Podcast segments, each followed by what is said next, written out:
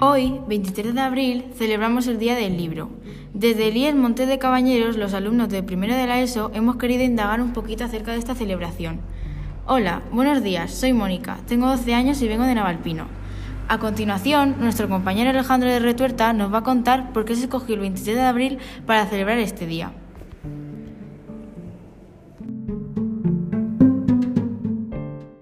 El día 23 de abril fue elegido como Día Internacional del Libro, pues supuestamente coinciden con el fallecimiento de Miguel de Cervantes, William Shakespeare e Inca Garcilaso de la Vega en la misma fecha en el año 1616. Fue aprobado por el rey Alfonso XII en el año 1926.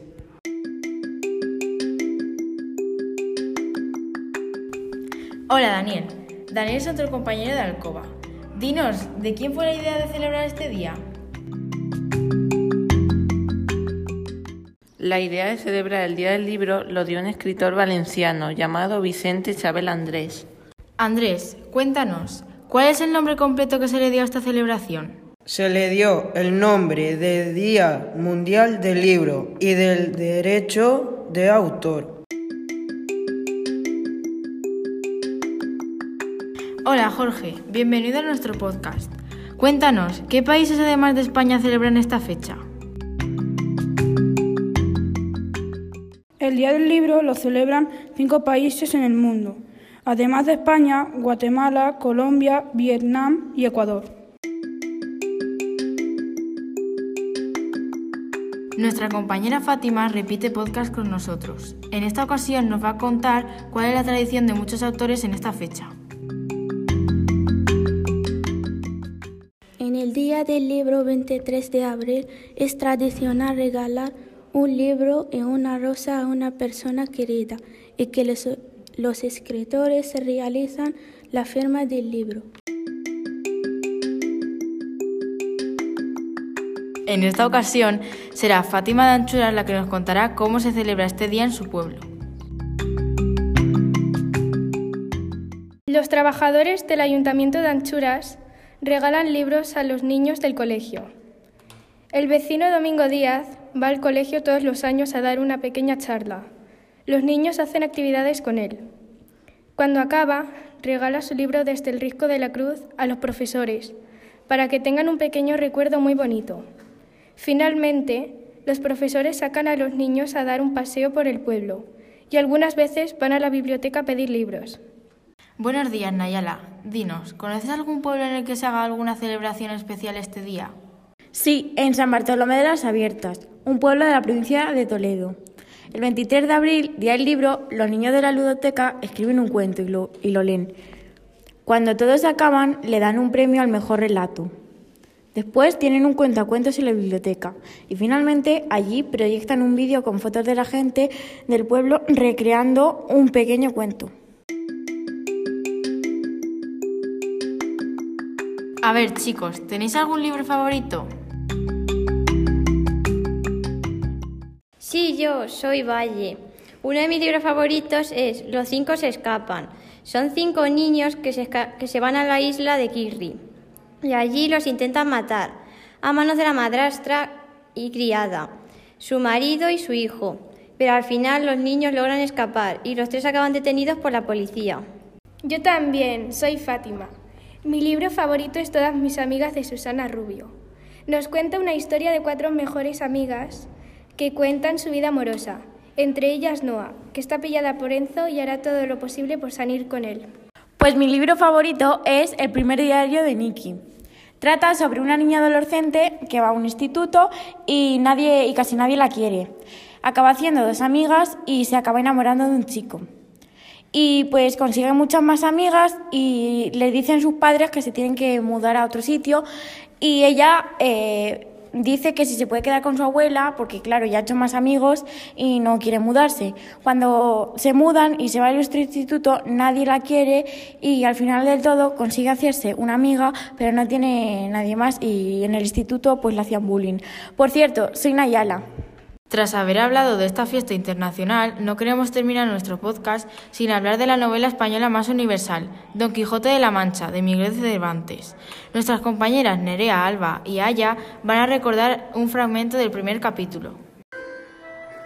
En un lugar de la Mancha, de cuyo nombre no quiero acordarme, no ha mucho tiempo que vivía un hidalgo de los de lanza astillero, adarga antigua, rocín flaco y galgo corredor.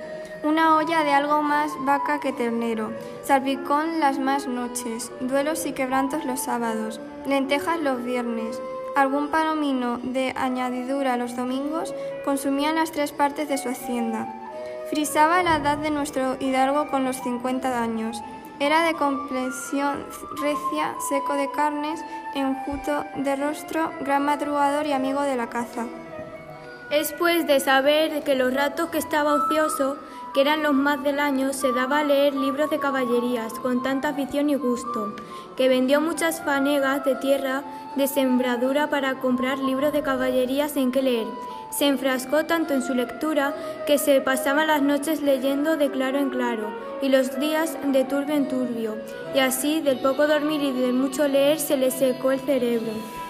Rematada ya su juicio, vino a dar en el más extraño pensamiento que jamás dio loco en el mundo, y fue que le pareció convenible y necesario hacerse caballero andante.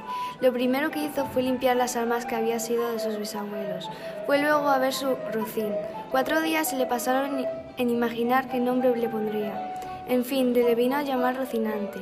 Puesto nombre y tan a su gusto, a su, a su caballo quiso ponerse a sí mismo, y en el pensamiento duró otro, otros ocho días, y al cabo le vino a llamar Don Quijote.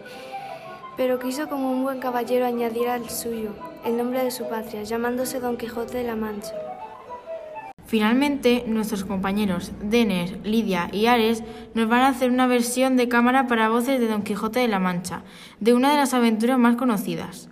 A ver si adivináis cuál es. En su lugar, solicitó Don Quijote a un labrador vecino suyo de nombre Sancho Panza, hombre de bien. Si es de este título, se puede dar al que es pobre, pero de muy poca sal en la mollera. Proveyó, proveyóse de camisas y de las demás que él pudo, sin despedirse Panza de sus hijos y mujer, ni Don Quijote de su ama y sobrina. Una noche se salieron del lugar sin que las personas lo viesen. Has de saber, amigo Sancho Panza, que fue costumbre muy usada de los caballeros andantes antiguos hacer gobernadores a sus escuderos de las ínsulas o reinos que ganaban, y yo tengo determinado aventajarme en ella, y tú no apoques tu ánimo tanto, que te vengas a contentar con menos que con ser adelantado. No lo haré, señor mío, y más trae teniendo el tan principal amo en vuestra merced. ¿Ves allí, amigo Sancho Panza, treinta o poco más desaforzados gigantes? Pues con ellos pienso entrar en la batalla y quitarles a todas las vidas, con cuyos despojos comenzaremos a enriquecer. ¡Qué gigantes! Aquellos que ves, de los brazos largos. Mire vuestra merced que aquellos que allí se parecen no son gigantes, sino molinos de viento. Bien, parece que no está acusado en esto de las aventuras. Ellos son gigantes y si tienen miedo, quítate de ahí y ponte en oración en el espacio que yo voy a entrar con ellos en fiera y desigual batalla. Y diciendo esto, dio de espuelas a su caballo Rocinante. Nos fullades, cobardes y viles criaturas, que un solo caballero es el que os acomete.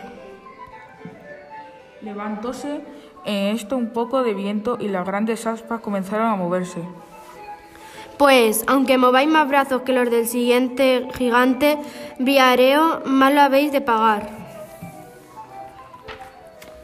Encomendándose de todo corazón a su señora Dulcinea, arremetió a todo galope de Rocinante al primero molino que estaba delante, y, y dándole una lanzada en el aspa, la volvió el viento con tanta furia que hizo la lanza pedazos, le, llevándose tras sí al caballo y al caballero. Válame Dios, no le dije yo a vuestra merced que mirase bien lo que hacía, que no eran sino, sino molinos de viento.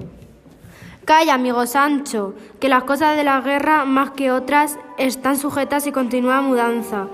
Cuanto más que yo pienso que el sabio Frestón ha vuelto esos gigantes en molinos por quitarme la gloria de su bendecimiento.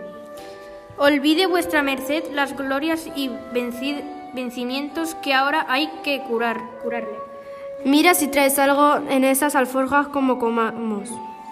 Aquí traigo a una cebolla y un poco de queso y no sé cuántos mendrugos de pan, pero no son manjares dignos de tan valiente caballero como vuestra merced. ¿Qué mal lo entiendes, Sancho? Hágote saber que es honra en los caballeros andantes de no comer en un mes, y ya que coman sea de aquello que hallaren más a mano, como ciertas hierbas de los campos. Perdón, perdóneme vuestra merced, de aquí adelante yo proveé las alforjas de estas hierbas para vuestra merced, que es caballero y para mí las proveeré, pues no lo soy de otras cosas volátiles de, y de más sustancia. No digo yo, Sancho, que sea forzoso de los caballeros, andantes de comer, otra cosa sino esas hierbas, también pueden comer de otros manjares.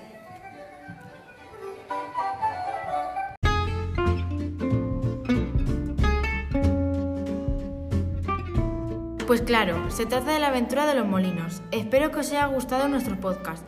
¡Feliz día del libro! ¡Hasta la próxima!